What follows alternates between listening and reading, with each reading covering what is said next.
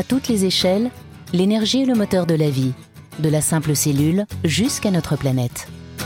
Nous sommes devenus les enfants gâtés du charbon et du pétrole. Mais en chemin, nous avons oublié une chose essentielle. Ces énergies ont un coût et un impact sur l'environnement. Le changement climatique est en marche et nous en percevons tous l'urgence. Avec le soutien d'Engie, Challenge et Sciences et Avenir décident de faire le point sur toutes les nouvelles ressources énergétiques, car la solution n'est pas unique, mais multiple. Trouver les justes réponses à nos besoins dans la science n'est-il pas le plus vif des challenges? L'écrivain et reporter Eric Orsena s'installe avec des acteurs du changement pour 12 conversations, 12 dialogues en liberté pour éclairer le futur. Bonjour Nicolas Bouzou. Bonjour Eric. Euh, vous êtes un formidable guetteur, un formidable guetteur de toutes les transformations de notre société. Et au cœur de ces transformations, il y a bien sûr l'énergie. Comment vous voyez l'énergie aujourd'hui? Comment vous voyez son évolution? Alors déjà, je pense que c'est vraiment un sujet absolument crucial, comme dans toutes les révolutions industrielles. Hein. C'est quelque chose qui est très documenté. C'est le fait que pour qu'une révolution industrielle soit possible, euh, il faut évidemment euh, à la fois des mutations euh, au niveau de l'énergie, mais il faut surtout une extension de la capacité à produire de l'énergie. Donc ce que je dis a été vrai au début du 19e siècle, hein, c'était la révolution de la, de la vapeur, ça a été vrai au début du 20e siècle avec la belle époque, enfin tournant du 19e du 20e siècle avec notamment l'électricité, et c'est vrai bien évidemment aujourd'hui avec l'énergie décarbonée. Je voudrais quand même vous dire que on a un monde qui continue de croître, en termes de production, parce que euh, la démographie augmente, euh, même si elle augmente de moins en moins, mais enfin elle va augmenter en tout cas jusqu'à 2050 minimum. On a quand même des gains de productivité, notamment dans les pays émergents. Donc en tout cas, si vous voulez, le, la production au niveau mondial continue d'augmenter. Donc ça, c'est pour euh, l'aspect économique. Du point de vue écologique. Donc il faut de plus en plus Donc il faut de plus en plus d'énergie, c'est mon premier point. Et puis euh, se croise évidemment euh, à cela la question euh, écologique. Je voudrais rappeler que 40% des émissions de carbone aujourd'hui, 40% sont liées à la production d'énergie. Donc le principal sujet écologique, de loin, le principal, c'est la décarbonation de la production d'énergie. Et en réalité, quand on parle de production d'énergie, on parle beaucoup d'électricité. Donc, vous voyez, je vous disais, pardonnez-moi d'être un tout petit peu euh, long hein, pour, pour cette introduction, mais pourquoi est-ce que le sujet de l'énergie doit être au cœur de nos réflexions? Parce qu'on a besoin de plus d'énergie, et on a besoin d'une énergie un peu différente, une énergie décarbonée. C'est ce qui rend ce sujet absolument passionnant. C'est pour ça que les sources anciennes euh, d'énergie demeure si importante. Oui, c'est pour ça que ceux qui ont fait leur fortune en rachetant à bas prix des euh, centrales à charbon, eh bien, ils avaient une certaine manière visionnaire. Mais il faut changer tout ça. C'est ça. Alors, parmi toutes les nouvelles sources d'énergie, lesquelles vous semblent les plus intéressantes? Alors, en fait, déjà, là, encore, je, je voudrais faire par souci de, pédagogie et de clarté des débats, une distinction qui euh, n'est pas euh, entre euh, nucléaire d'un côté et non nucléaire de l'autre, qui n'est même pas d'ailleurs entre énergie fossile et énergie renouvelable, mais qui est entre énergie décarbonée et énergie carbonée. C'est ça notre principal sujet. Donc il faut absolument qu'on arrive à augmenter la part des énergies décarbonées ou alors à décarboner des énergies qui sont carbonées, ce qui est aussi euh, possible. Alors qu'est-ce que ça veut dire très concrètement? Alors là, je vais mettre les pieds dans le plat. Alors les ceux qui opposent euh, nucléaire et renouvelable, par exemple, à mon avis, sont complètement dans l'erreur, des deux côtés d'ailleurs, hein, parce que si je prends le cas de la France, de toute façon, à l'horizon de 30 ans, c'est plus de centrales nucléaires et beaucoup plus de renouvelables. Et beaucoup plus de renouvelables, ça veut dire plus d'éolien, plus d'hydrolien, plus de panneaux photovoltaïques, même si c'est un peu plus compliqué. Donc on a ça. Et puis on a bien évidemment la question, je le disais, hein, de la décarbonation des énergies carbonées. Alors c'est pas complètement euh, possible. Mais si vous prenez par exemple le gaz, qui est un sujet qui nous intéresse euh, beaucoup, on sait très bien qu'on a des gains d'efficience, mais on sait aussi, ce qu'on oublie souvent, d'ailleurs ça m'étonne, qu'on a possibilité aujourd'hui de fabriquer du biogaz. Voyez? On en a beaucoup parlé dans nos échanges. J'imagine, mais moi je suis frappé puisque je circule beaucoup euh, comme vous. En Bretagne par exemple, il y a encore 15 jours, je rencontre un agriculteur qui me dit, donc en Bretagne c'est plutôt de l'élevage, hein, donc là c'était du porc sujet voilà. dont vous êtes l'un des plus grands spécialistes mondiaux, euh, cher Eric. Et donc, je vois quelqu'un qui me dit, mais un, un, paysan hein, qui me dit, mais avec les déjections de porc qui sont abondantes, j'ai euh, un méthaniseur, je fais du biogaz, et en fait, je gagne pas mal d'argent euh, en, en, réalité avec ça. Donc, donc, cher producteur, j'avais dit à un moment donné que si on continuait à produire autant de porc en Bretagne, la Bretagne, grâce au méthaniseur, deviendrait le nouveau Qatar. Voilà. Alors on m'avait dit non, non, il faut pas ça. Donc on pourrait racheter le PSG et le faire mieux jouer, ce qui, serait, ce qui ne serait pas mal. Ah, attendez, moi je soutiens, je supporte le PSG en plus. Donc là vous touchez une corde bah, sensible. justement, ben moi je, je, je, supporte l'ambition du PSG. Alors il y a une dimension que vous avez euh, donnée qui est très intéressante, c'est le côté de régionalisation. C'est-à-dire qu'avant on avait des centrales qui étaient énormes et qui se ressemblaient partout, euh, n'importe où, alors que là euh, chaque région d'une certaine manière va avoir ses projets et on aura l'occasion de discuter avec Carole Delga sur ces questions-là. Qu'est-ce que vous en semble de, de, cette évolution, de cet ancrage territorial maintenant de l'énergie? Alors en fait, mon idée, c'est que quand on est dans des périodes qui sont des périodes de mutation, de destruction créatrice, comme disent les, les économistes, hein, pour reprendre le vocable schumpeterien, mais qui dit bien ce que ça veut dire, c'est-à-dire qu'on voit bien que le nouveau doit remplacer euh, l'ancien. La, question de l'expérimentation devient absolument cruciale au fond, parce que si je me projette à 50 ans, il y aura sans doute une, une électricité décarbonée dominante, mais laquelle sera-t-elle? Je serais bien incapable de vous le dire. Alors, je ne suis pas un spécialiste de l'électricité, mais j'ai bien peur que même des spécialistes soient incapables de nous le dire en réalité, parce qu'on n'en sait rien. On ne sait pas quel sera l'état des technologies en 2050. On ne sait pas quelles seront les conditions économiques. On connaît pas, on ne sait pas quels seront les prix de l'énergie sur les marchés.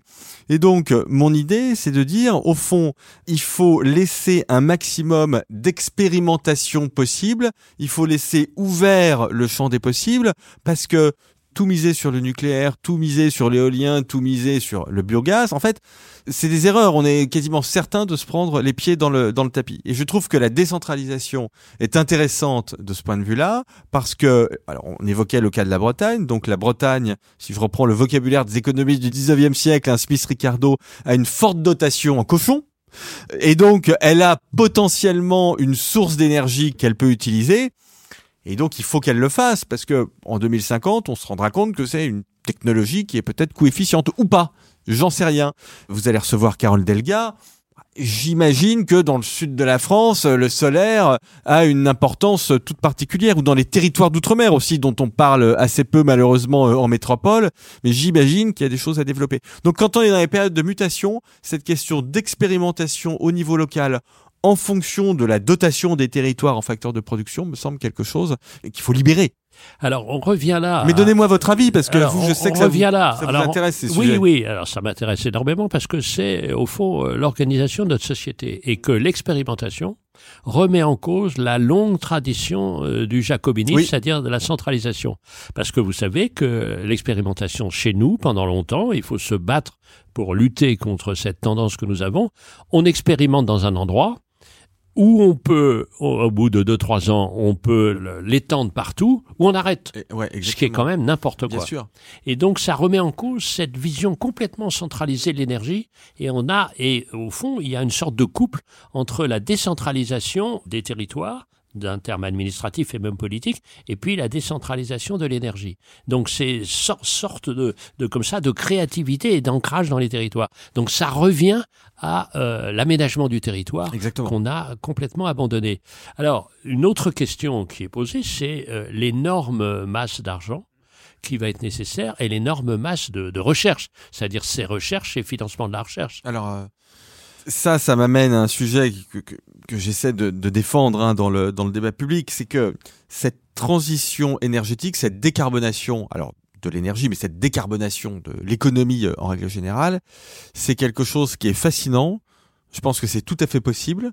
D'ailleurs, on a commencé à le faire puisque en réalité nos émissions de carbone euh, diminuent. Donc, ce qu'on appelle le découplage, c'est-à-dire le fait d'avoir en même temps de la croissance économique, au fond, une augmentation de la production et des revenus d'un côté et une baisse des émissions de gaz à effet de serre de l'autre, c'est quelque chose qui est tout à fait possible puisqu'on le fait. Alors revenons sur cette notion absolument centrale d'un mot un peu technique, découplage. Donc on peut en même temps produire pour répondre à des besoins et en même temps, en même temps, parce que si le en même temps fonctionne pas toujours dans le domaine politique, le en même temps dans ce domaine économique, ça fonctionne. Exactement. Alors, je, je vais vous donner un, un, exemple euh, que je trouve tout à fait frappant, c'est celui de la Norvège. La Norvège, depuis une quarantaine d'années, a multiplié son PIB par deux et a divisé ses émissions de carbone par deux. Donc là, vous avez véritablement un exemple de découplage. La France le fait aussi alors de façon beaucoup moins accentuée que la Norvège, schématiquement en France, on a sur le long terme une croissance économique, ce qu'on appelle la croissance structurelle, qui est de l'ordre de 1% par an, et on baisse nos émissions carbone de l'ordre de 1% par an. On, on les a même un peu plus baissé l'année dernière puisqu'on était plutôt à moins 2,5%. Donc vous voyez que ce découplage, il est possible et on le fait. Ce qui veut dire, parce que là aussi j'entends souvent dans le débat public ou dans le débat politique, pour euh, faire de l'écologie, il faut tout révolutionner, il faut changer de société, etc. C'est faux. Nos sociétés, nos démocraties libérales y arrivent. On va dans la bonne direction, mais on n'y va pas assez vite. Donc il ne s'agit pas de changer de direction. On va dans la bonne direction. J'entends aussi dire, au fond, la décarbonation n'est pas possible dans les sociétés démocratiques. Ah bon? Alors pourquoi est-ce que la France baisse ses émissions carbone, la Norvège baisse ses émissions carbone, les États-Unis partent de très haut, mais les, États-Unis baissent leurs émissions carbone et la Chine les augmente, puisque le pic d'émissions carbone en Chine, dans les plans quinquennaux, doit être en de mémoire en 2029, 2030. Euh, Donc non, nos démocraties libérales arrivent parfaitement à faire de l'écologie, simplement par rapport à notre objectif qui est l'objectif du GIEC, qui est d'arriver à, à, approcher la neutralité carbone en 2050, le rythme n'est pas encore suffisant. Alors ça, comment, comment ça, c'est, ça c'est tout à Alors, fait juste. Alors, je reviens à la question du oui. coût puisque c'était oui, votre oui, question initiale. Par, pardonnez-moi pour oui. pour mes digressions. Donc tout ceci est possible, mais ça coûte cher. Ça coûte énormément d'argent. Ce sont des investissements qui sont importants. Ça demande en réalité ce, beaucoup ce d'intelligence et beaucoup d'argent. Ce que vous venez de dire, c'est pas des coûts, c'est des investissements. C'est des investissements, bien sûr, parce que moi je pense que la société décarbonée en 2050, elle est mieux que la société euh, carbonée voilà. d'il y a 10 ou 15 ans. Donc je pense que c'est absolument formidable et je pense d'ailleurs qu'on peut avoir un, un narratif Donc le qu'on parlait en très mauvais français. Le vrai coût pour la société vient quand on n'investit pas. Alors en fait, ça c'est quelque chose qui a été déjà montré il y a assez longtemps. C'était, je sais pas si vous vous souvenez de ça, le rapport Stern qui était l'un des premiers oui. grands rapports hein, sur euh, la, la, décarbonation. Donc, de mémoire, à vérifier, ça devait être dans les années 90. Et ce que défendait Stern, à la fin des années 90, je crois, ce que défendait Stern, qui était très puissant et qui était très juste, c'est que au fond, la transition écologique aurait un coût important, mais le fait de ne pas faire de transition aurait un coût beaucoup plus important en réalité. Et on le voit déjà, puisque le coût du réchauffement, il est très important. Vous êtes un spécialiste de l'agriculture, Eric. Vous savez bien qu'aujourd'hui, l'un des gros problèmes en matière de rendement de nos paysans, c'est que bah, il y a de plus en plus de sécheresse, il y a de plus en plus de catastrophes euh, naturelles. Il y a des précipitations et malheureusement, c'est pas toujours des précipitations comme on aimerait qu'elles se présentent, c'est-à-dire qu'elles sont extrêmement violentes et elles sont pas forcément bonnes pour les pour les sols et pour les et pour les cours d'eau. Donc on voit bien en prenant l'exemple de l'agriculture que le réchauffement climatique, il a un coût. Et donc il faut arriver à, à limiter le réchauffement climatique et à investir du coup dans la décarbonation pour limiter le réchauffement climatique et puis aussi dans l'adaptation parce que malheureusement le réchauffement climatique euh, est déjà là. Mais ce sont des investissements qui sont de bons investissements. Je vous donne un exemple en matière d'adaptation pour le coup parce que les deux vont ensemble. Il hein. faut jamais euh, opposer la lutte contre le réchauffement et l'adaptation au réchauffement. L'eau, Là aussi, je parle humblement devant l'un de mes maîtres en, en, la matière, mais je m'y risque, je m'y risque quand même. Risquez, risquez. Le président de la République a présenté un plan eau il y a quelques semaines. Mais au fond, ce qu'il y avait dans ce plan eau, c'est-à-dire réparer nos canalisations parce qu'on perd 20% de l'eau, c'est-à-dire recycler davantage l'eau parce que vous avez euh, des usines qui recyclent 1% de, de l'eau, c'est-à-dire faire quelque chose qui n'est pas populaire mais qui à mon avis est quand même nécessaire, faire payer l'eau selon les usages considérer que boire de l'eau et euh, remplir euh, son jacuzzi, euh, remplir son jacuzzi, je suis contre les interdictions, donc c'est parfaitement légitime, mais le prix ne doit pas être le même. Bon, mais en réalité, Eric, tout ceci, ce sont des mesures de bon sens qu'on aurait dû prendre il y a 10 ou 15 ans. Alors la, voilà, l'humanité est telle qu'on réagit sous les effets de la crise. Mais ces mesures que l'on prend pour économiser, pour gérer l'eau, c'est formidable. Bien sûr Ce sont oui. de très bonnes mesures. Bien sûr que oui. Mais moi, ce qui me frappe beaucoup par rapport à ma jeunesse d'économiste, c'est-à-dire euh, des années 70, c'est l'intelligence maintenant. Oui. Pourquoi? Parce qu'on est obligé de euh, sortir de la situation de l'enfant gâté.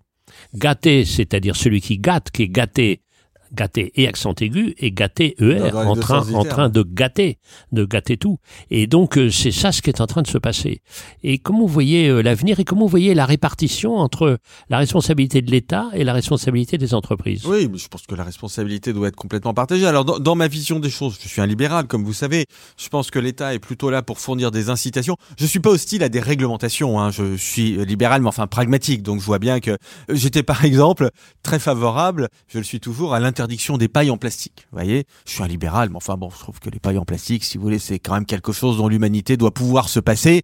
Donc, euh, voilà, on peut être, on, on peut être pragmatique. Mais surtout surtout quand il y a de la poutre partout non, mais oui, bien, oui. alors, pardonnez le jeu de mots Exactement. enfin, c'est très bien. aussi ça C'est très bien. voilà Donc, bon, mais globalement, je suis plutôt favorable à des incitations, à de la fiscalité environnementale, à un marché du carbone qui soit plus incitatif, euh, euh, à des investissements dans, euh, j'en parlais tout à l'heure, euh, les, euh, les énergies euh, décarbonées. Donc, je suis plutôt favorable à ça. Donc, le rôle de l'État, c'est fournir des incitations et investir, en particulier dans, dans la, la- la production d'énergie.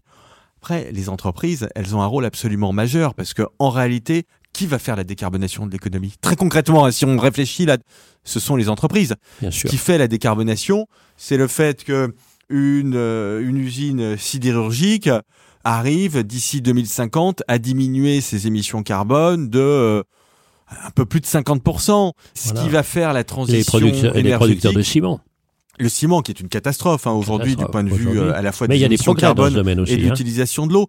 Euh, Je, je suis un passionné d'aéronautique. Je suis très intéressé par l'avion et je suis un défenseur de l'avion. Je pense qu'il ne faut pas prendre l'avion sur euh, des distances qui sont courtes. Quand on peut prendre le train en France, il vaut mieux prendre le train que l'avion. Mais je, mais je reste un défenseur de l'avion parce que, au-delà des aspects économiques, je pense que une civilisation sans avion nous ramènerait à une sorte de barbarie, euh, si vous voulez. Donc, je suis très très attaché à ça. Mais c'est passionnant ce qui se passe dans l'aéronautique. Air France euh, a mis en, service euh, un avion qui s'appelle l'Airbus A220, donc c'est la nouvelle gamme d'Airbus, qui émet 20% de CO2 de moins que les Airbus de la génération précédente. 20%, c'est pas mal quand même. C'est pas rien. et c'est qu'un début Et c'est qu'un début, c'est ce que je veux dire. Donc on va Bien arriver sûr. progressivement à 30-40%. Et donc peu à peu, on va y arriver à notre décarbonation.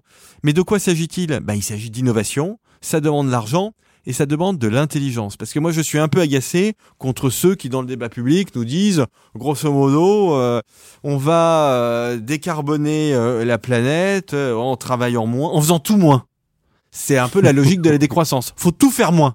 Voilà. tout faire moins donc Je aussi dis pas qu'il faut tout faire plus, mais je dis qu'il faut non. tout faire mieux en tout cas. Vous voyez Ah bah, je suis bien d'accord. Et il y a la question qui est posée là avec le travail. C'est-à-dire euh, donner plus de sens au travail. Jamais on a eu autant besoin de travail avec autant de sens, besoin de sens donné au travail.